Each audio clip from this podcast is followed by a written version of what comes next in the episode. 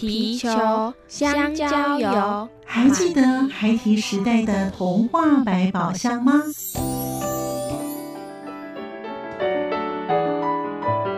我是桂文雅。世界是一本美丽的书。我是曹俊彦，从小就喜欢画画。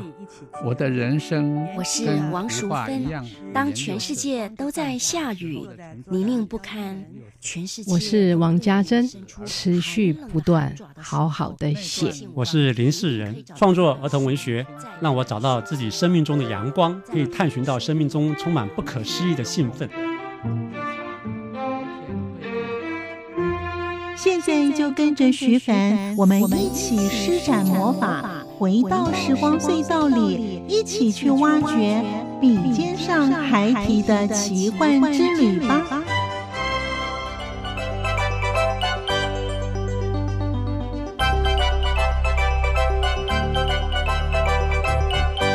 欢迎收听《笔尖上孩提的奇幻之旅》，我是徐凡。继上周我们了解了李光福老师，因为从小就失去了父亲，在成长跟求学的过程当中，曾经得到许多师长的帮助，他才能够顺利的长大成人，完成学业。做自己想做的事情，过自己想过的生活，而这些帮助过他的师长，可以算是老师的生命中的贵人。但是光福老师当了老师之后，就实际接触了许多家庭不健全的孩子，他们脸上同样洋溢着纯真的笑容，可是老天爷并没有特别的厚爱他们。反倒给他们施加了不少的压力跟负担，因此老师看了很心疼。他在作家有约的过程当中，他都会特别与小朋友分享他自己的成长的过程，鼓励孩子。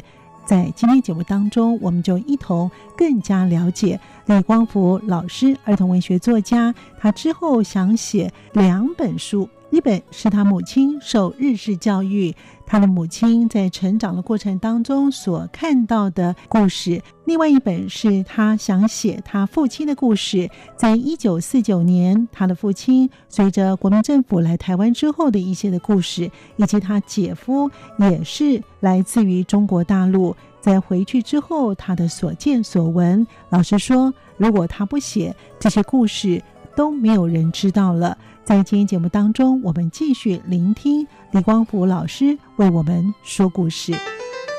作家私房话，发展儿童文学的话，你只要多看看别人的作品。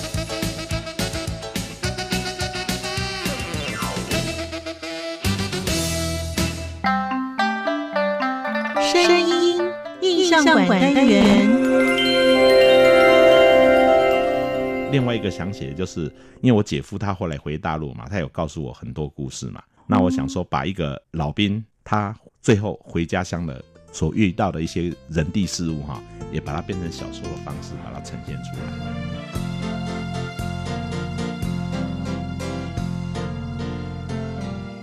然后他本来是很皮，看起来就皮皮的，可是我中午把啊他叫来讲话的时候，你就看他的眼神就不一样了，那眼神就柔和下来了。他就跟我讲说：“老师，谢谢你，我我会照你的话去做。”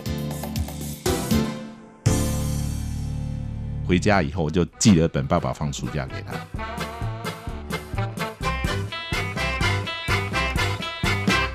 对他们的帮助只有鼓励而已。回来以后，我都一很希望说，他们现在可以在我们台湾的某一个角落过得很好。那我另外一个想写的就是，想把一个年轻的小兵，他当初是怎么来到台湾的那个故事，把它写出来。一九四九年之后的那个故事。另外一个想写的就是，因为我姐夫他后来回大陆嘛，他有告诉我很多故事嘛。那我想说，把一个老兵他最后回家乡的所遇到的一些人地事物哈，也把它变成小说的方式把它呈现出来。因为他们人都不在了，刚好现在我会写他们讲的这些故事，如果我没有把它写出来的话，就不会有人知道。因为像我爸爸他们当初那些跟着军队来到台湾来的那些老兵，其实有很多是很无奈的。对，对，像嗯我之前任教的学校有个同事，他也是从大陆来的。嗯有一天我就问他：“你当初是怎么来的？”嗯他就说：“我被骗来的。”他说嗯他有一天他妈妈叫他上街去买买油还是买酒，我没有听清楚啦。然后他到路边的时候，看到那个军队在招募军人，嗯，那边打着旗号是说，你如果来当兵的话，你们家的人就有大米饭可以吃。嗯，那那种战乱的年代，要吃到很纯的大米饭很难嘛。嗯那我学校那个老师他想说啊，我只要去当兵啊，对不对？所以他就把名字签下去了。一签下去了以后，他就没回家了，马上就被抓到军队里去了。就这样辗转辗转就来到台湾。他告诉我说，他连跟他爸爸妈妈说一声再见都没有，都都没有。哇，对这会留下他心里的一一条的烙痕。对哈对，对对，那有很多类似像这样的人物的故事，嗯我觉得，因为我有听过，我有听过当事人亲口跟我讲，我觉得如果我我可以写的话，我把它写出来，要不然这些故事都都没有了都。没有了。然后他们如果都离开，像我爸爸离开了，姐夫离开了，这些故事都不会有人知道。还好老师是个作家，啊所以把这些很多的故事都可以化成一道一道非常感人的故事对对哈，对把这样子里面的一个故事的内容可以呢一直流传下去哦。对，那其实老师退休之后呢，常常参加学校的，像现在很多学校都有什么与作家有约啊是是是等等啊。那老师有没有你印象深刻的一些的讲座？哇，跟小朋友，因为小朋友都阅读老师的书，是这样跟老师这样聊起来才会共鸣会比较多。有。嗯，其实我最近这几年我抱一个心态啊，哦，就是我到某一所学校去跟小朋友分享的时候，我在想，这个学校我如果可以影响到五个孩子的话，十个学校我就可以影响到五十个。然后呢，有很多孩子他会受到我的影响以后呢，他就会更励志、更努力。所以这些年来，我出去的时候我都很注意。比如说有一次哈，到彰化嗯海边一个小学校，嗯嘿，那个校长也是拜托我讲跟妈妈有关的议题，然后分为两场，第一场是跟那个一二年级小朋友讲，那一二年级小朋友他们比较没有听的耐性嘛，所以我中场让他休息。然后呢，中场休息的时候，有一个小女生就跑到我面前，她跟我说：“李光普老师，我跟你讲哦，刚才哈、我听你一直讲妈妈妈妈哈、我就想哭诶。”我说：“为什么？”她说：“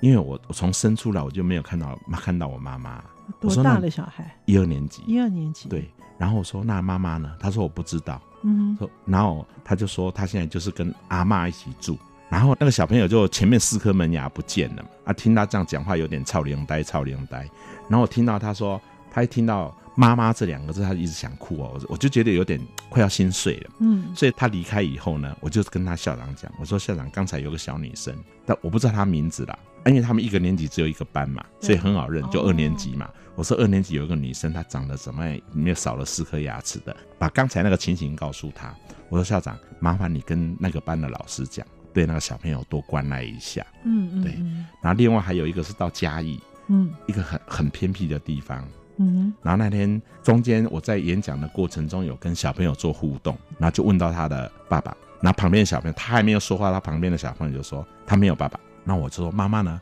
旁边的小朋友也讲说他没有妈妈，那后来我就问说那你跟谁住？他说阿公，嗯我说阿嬷呢？嗯旁边小朋友讲说他没有阿嬷。那个小朋友我到现在印象很深刻，就理一个小光头，那嗯哼大概就我们以前讲的三分头啦，有点顽皮，我对他印象很深刻。啊后来那天中午，因为我那天在他们学校待一整天，下午是要跟老师分享作文教学，嗯所以中午吃饱饭的时候，我就想办法把他叫过来，嗯跟他聊一聊。嗯然后我就跟他讲，我说那你要加油一点哦。我说有一天哈、呃，爸爸妈妈都不在身边，那阿嬷也不在，只有阿公。那阿公有一天会老的，他会离开你，离开你你就剩下一个人了，嗯，所以你要更努力一点，好、啊将来阿公离开你才能一个自己活下去。我说现在哈、过得不好没关系，可是你要努力，将来才会过得好。嗯然后他本来是很皮，看起来就皮皮的，可是我中午把他叫来讲话的时候，你就看他的眼神就不一样了，那眼神就柔和下来了。他就跟我讲说：“老师，谢谢你，嗯我我会照你的话去做。哇，对，那后来有没有我也不晓得了。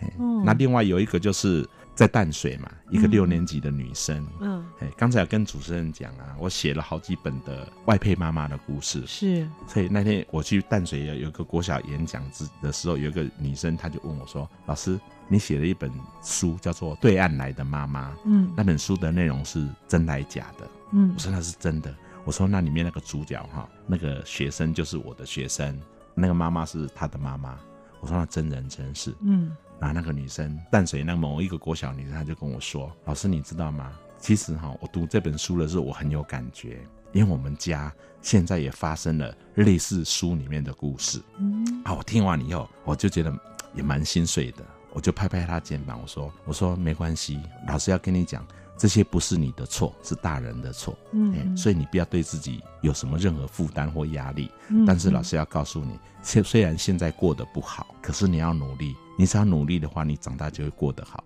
就跟老师一样，老师小时候没有爸爸，我过得不好，可是我很努力，所以我现在过得很好啊。其实还有啦，还有像社指导那边有一个小男生，也是一个小光头。嗯然后有次我去那边演讲，刚好讲到《爸爸放暑假》这本书，嗯然后他就举手了。嗯我就马我就跟他说，刚才老师不是说过吗？等我这段讲完，你再举手。你现在打断我，我也讲不下去。然后他就把手放下。等我那个段落讲完以后，我说好，你看有什么问题？然后那个小光头的男生他就站起来了，因为我我在讲爸爸放暑假的时候，我讲说我是告诉他小朋友说，我四年级那年爸爸去世了。嗯那个小男生一站起来就哭了。嗯他说：“老师，好巧哦。”他就一边哭一边讲说：“好巧哦。”他说：“哈，你四年级的时候，爸爸爸爸去世了哈。”他说：“我现在我也四年级，我爸爸也去世了。”嗯他就哭得很伤心。嗯然后后来我才问他的班导师，他班导师跟我讲说，他的爸爸在一个多礼拜前才才刚刚离开。然后我也是觉得蛮难过的啦。嗯后来回来以后，我回回家以后，我就寄了本爸爸放暑假给他。 当然，上面有写鼓励他的话，哇对我都很希望说这些有故事的孩子，因为我我不是他们的老师，我也不是他们亲人，我没有办法对他做做多大的帮助，嗯我对他们的帮助只有鼓励而已。嗯对，嗯回来以后我都一直很希望说，他们现在可以在我们台湾的某一个角落过得很好。其实老师的资料里面哈，因为他在小学教书教了三十一年哦。那老师刚才前面有讲说，他在小学的时候，或是在一路以来，他都有贵人帮助他，所以他现在要当别人的贵人。，对，其实老师常常帮助一些班上的孩子，他教过的学生，不管是家庭的，不管是他们的环境的问题，或是他们在一些辅导的问题哈，对，老师都尽所能的去帮助你的学生哦对。哇，真的非常感人，难怪老师的作品看了之后都会有一阵难过，然后会觉得说。哦，好温馨哦，然后觉得说哦，好励志哦，对，都有这种感觉，都对像那个渐层似的，就是高潮迭起，然后一直有让别人看的时候，你会一直想看下去的这种感觉哈。那老师因为从事儿童文学的工作已经蛮长一段时间，老师有没有对于想要从事儿童文学工作的人呢，给他们一些的建议？还有呢，就是从事儿童文学工作的人，他们需要有什么样的特质吗？从事儿童文学，我觉得很重要有一个东西，要有同理心，因为我们写出来，我们是大人，大人写出来作品是要给小朋友看的，所以要有同理心。那我讲的同理心是有两个同，第一个同理心，那个同是相同的同，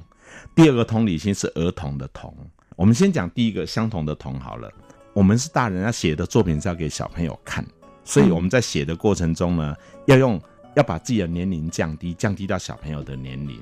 然后用他们的视角去看我们要写的每一件事，用他们的语言来化成文字把它写出来，嗯这样的东西比较能打动小朋友的心。那第二个是儿童的童那个同理心，嗯，就是因为我们要写儿童文学的作品嘛，对，所以你要保持一颗像儿童那样很纯真、很单纯的心，那么写出来的东西它就很单纯，就不会有像那种成人故事里面的那些勾心斗角的东西啦。嗯对哼，那因为儿童文学的作品，我们本来就是让小朋友看真善美嘛。嗯嗯嗯。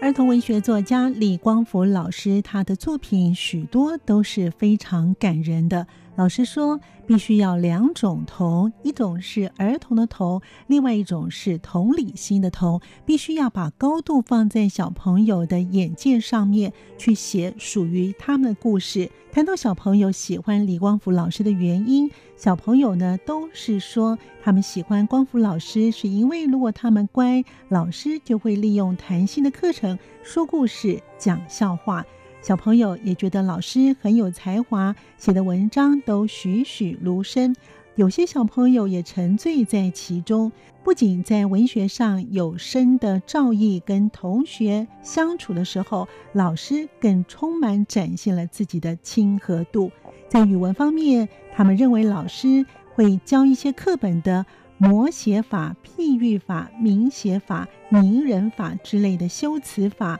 以及也就从这些当中可以看得出来，李光福老师非常希望孩子们能够阅读，从写作开始。老师也让孩子们到图书馆去借书，养成阅读的好习惯。显然，老师能够名师出高徒，不仅是修辞。阅读的练习，老师也安排每周的作文课程，以及他对孩子们的用心，真的是不在话下。就连同他跟孩子们的相处，孩子们呢的故事都注入在他的作品当中。我们一起再来聆听光复老师为我们分享。从事儿童文学，我觉得很重要，有一个东西要有同理心。儿童文学的作品，我们本来就是让小朋友看真善美。尤其让写那写到让自己也会流眼泪的，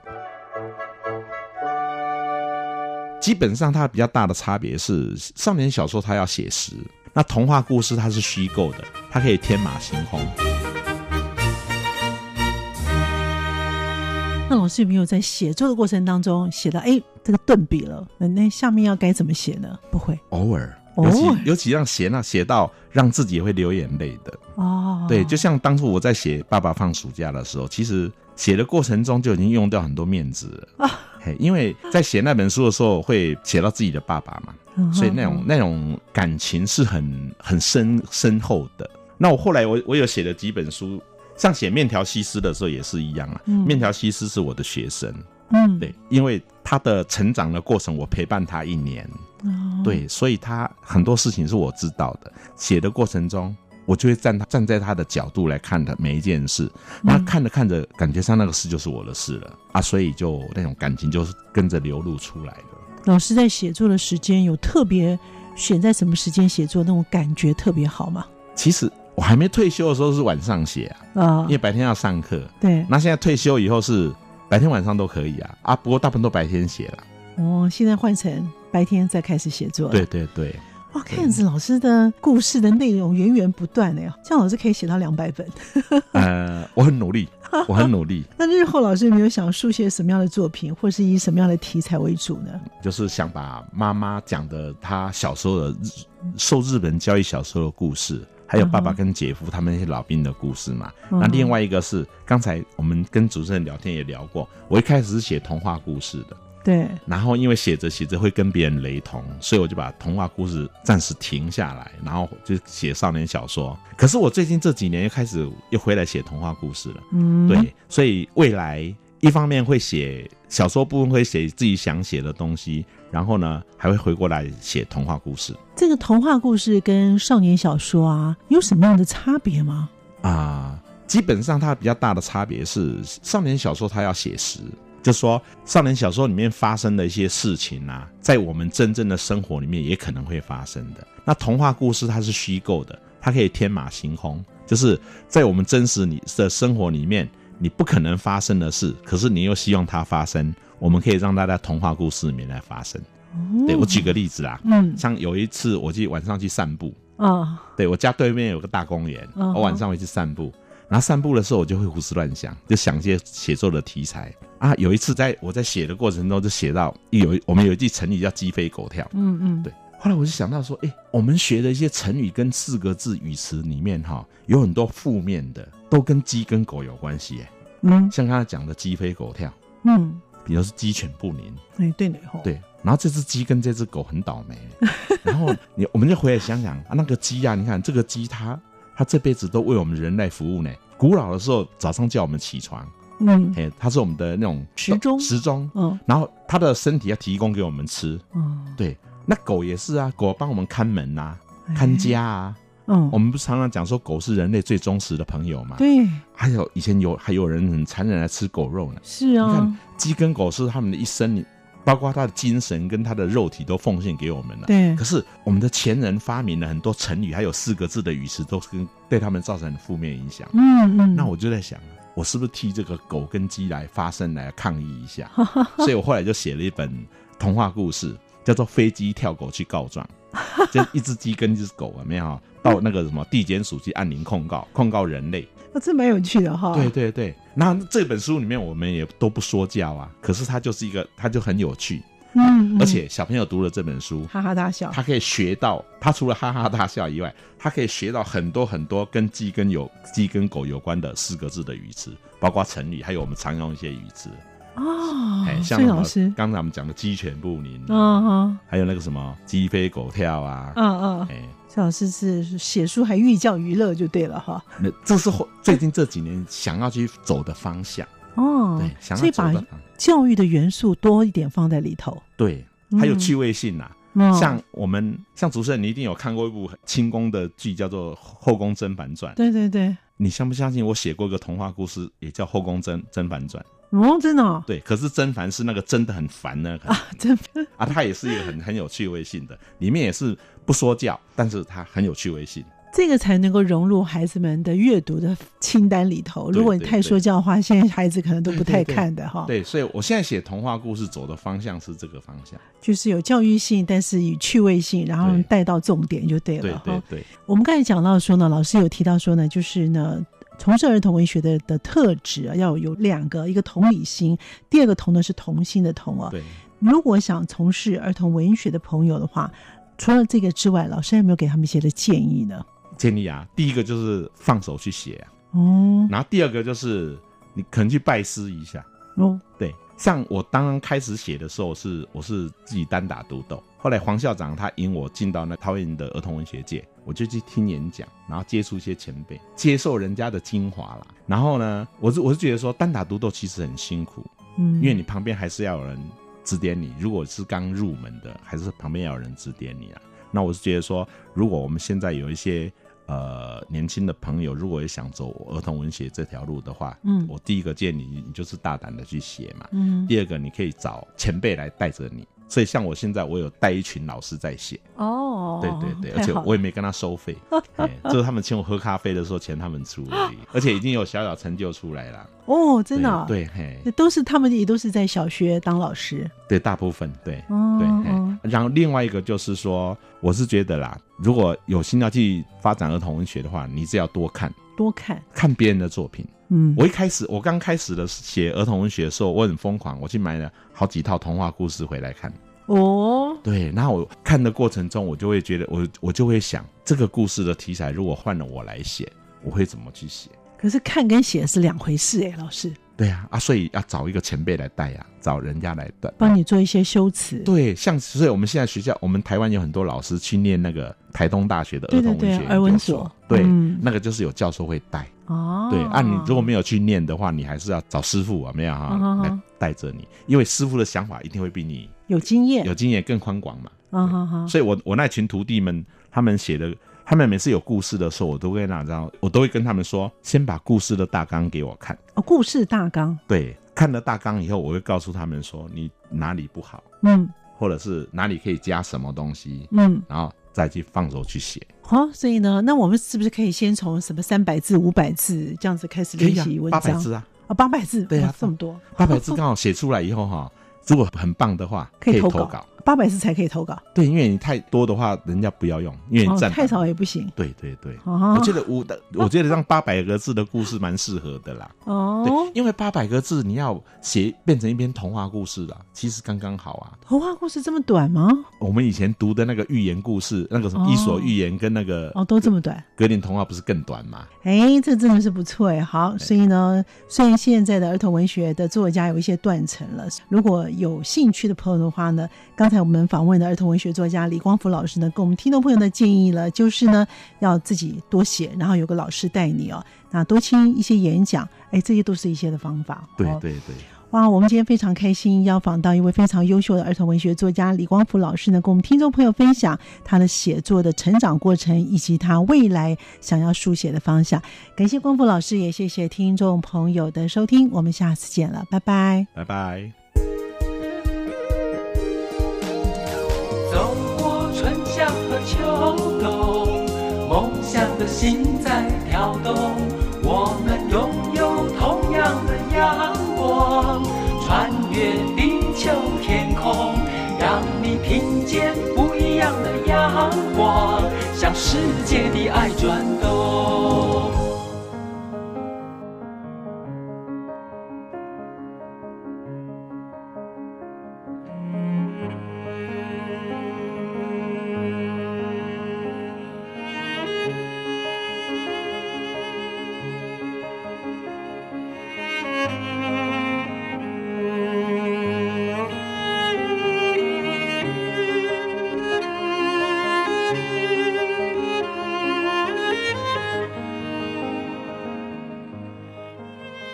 在今天节目当中，我们一起了解了儿童文学作家李光福老师他的作品的风格，他的文思敏捷，而且他幽默风趣、乐观洒脱、心直口快，同时他也天真无邪。原来他的心中有一座太阳，是孩子们的心中的大树，也是朋友们心中的涓涓暖流。李老师的创作源源不断，他在脑子里面还有许许多多好听的故事、好看的故事，同时他也培育了无数的优秀人才。他的教学热忱以及勤于写作的精神是令人佩服的。还有，他也跟一群有志于想写儿童文学的同事们鼓励他们，也和他们一起成长，带领他们走向儿童文学之路。感谢您的收听，我们下次见。